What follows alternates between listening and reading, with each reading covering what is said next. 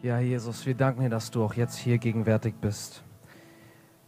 Nicht nur durch dein Wort, sondern auch jetzt, während wir als versammelte Gemeinde vor dir stehen. Und danke, dass wir jetzt dein, dein Abendmahl feiern dürfen.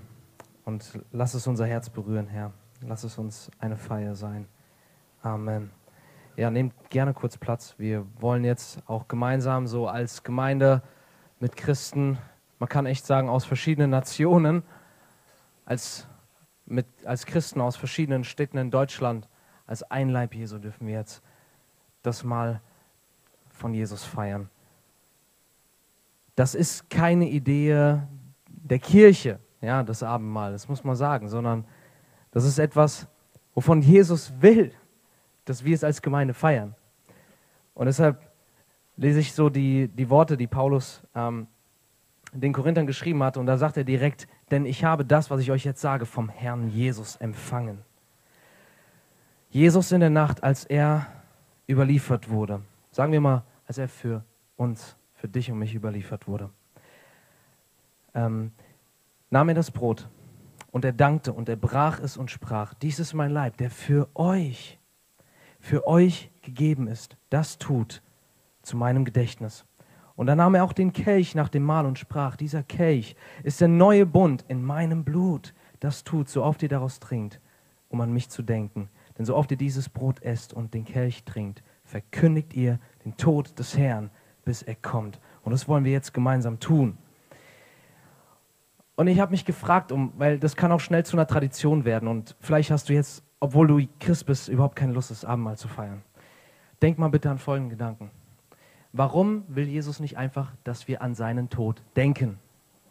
Warum will Jesus, dass wir Brot und Wein auf den Tisch stellen und es unter uns verteilen? Und ich glaube, dass mindestens ein Teil der Absicht ist, dass du hier etwas hast, was du sehen, anfassen, fühlen und schmecken kannst, was du sogar riechen kannst, was du mit deinen Sinnen erfassen kannst, dass du neu dir von Jesus zusprechen lassen darfst, dass er für dich gestorben ist. Das bedeutet, Jesus sagt dir, dadurch, durch den Tisch, den er für dich gedeckt hat, niemand von euch hat hier was dazu beigetragen. Diesen Tisch deckst nicht du. Nicht mit deinen Werken, nicht mit deiner Person, nicht mit irgendwas, was du heute mitbringst. Diesen Tisch deckt Jesus für mich und dich. Und er deckt es mit seinem Leib, der gebrochen ist, mit seinem Blut, was für dich vergossen ist. Und dadurch sagt er dir, ich bin wirklich für dich gestorben sehe und schmecke, wie gut der Herr zu dir ist. Lass dir von Jesus zusprechen, ich bin für deine Sünden gestorben, deine Schulden sind alle gezahlt. Lass dir von Jesus zusprechen, dass er bei dir ist. Und deswegen ist das auch eine Sache, über die ich mich einfach jetzt freuen will mit euch gemeinsam. Und wir wollen das so tun. Äh, ich hoffe, ich habe das einigermaßen gut hinbekommen. Wir haben hier drei Laibe Brot und fünf Fische. Nein, Spaß.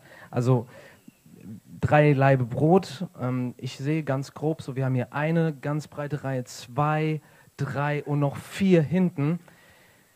Wir, ich bete jetzt zuerst und danke für den gebrochenen Leib unseres Herrn und dann gebe ich einfach, ähm, Jan, du hilfst mir einfach, ja. Wir geben in jede Reihe so Brot. Wir haben jetzt nicht so viel, dass jeder hier so ein halbes Ding sich abreißen und essen kann. Bitte reißt euch ein kleines Stück ab.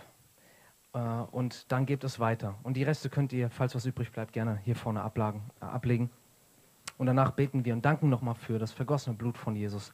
Trinken gemeinsam den Kelch und dann in diesem Bewusstsein der Liebe Jesu, die er uns dadurch auch zuspricht, wo wir uns an sein wunderbares Opfer für uns erinnern, was all die Wahrheiten im Philipperbrief überhaupt für uns gültig macht. Ja? Danach feiern wir Jesus und preisen ihn. Und so will ich jetzt einfach wo wir gemeinsam diesen, diese Brote hier anschauen können, ja. Sichtbar und schmeckbar wollen wir gemeinsam einfach Jesus danken. Wir dürfen gerne auch schon aufstehen.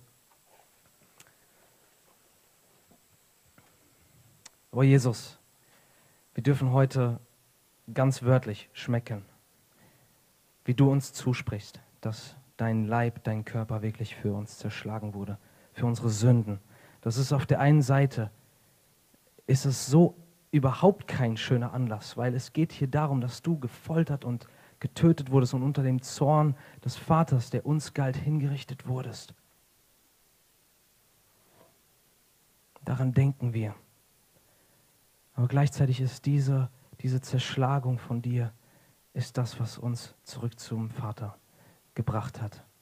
Und ich danke dir, dass du jedem von uns, die wir zu dir gehören, das jetzt zusprichst, dass du sagst, ich habe meinen Leib für dich zerbrechen lassen. Jetzt musst du nicht mehr gebrochen werden. Du kannst Frieden mit Gott haben. Danke, Jesus, dafür. Amen.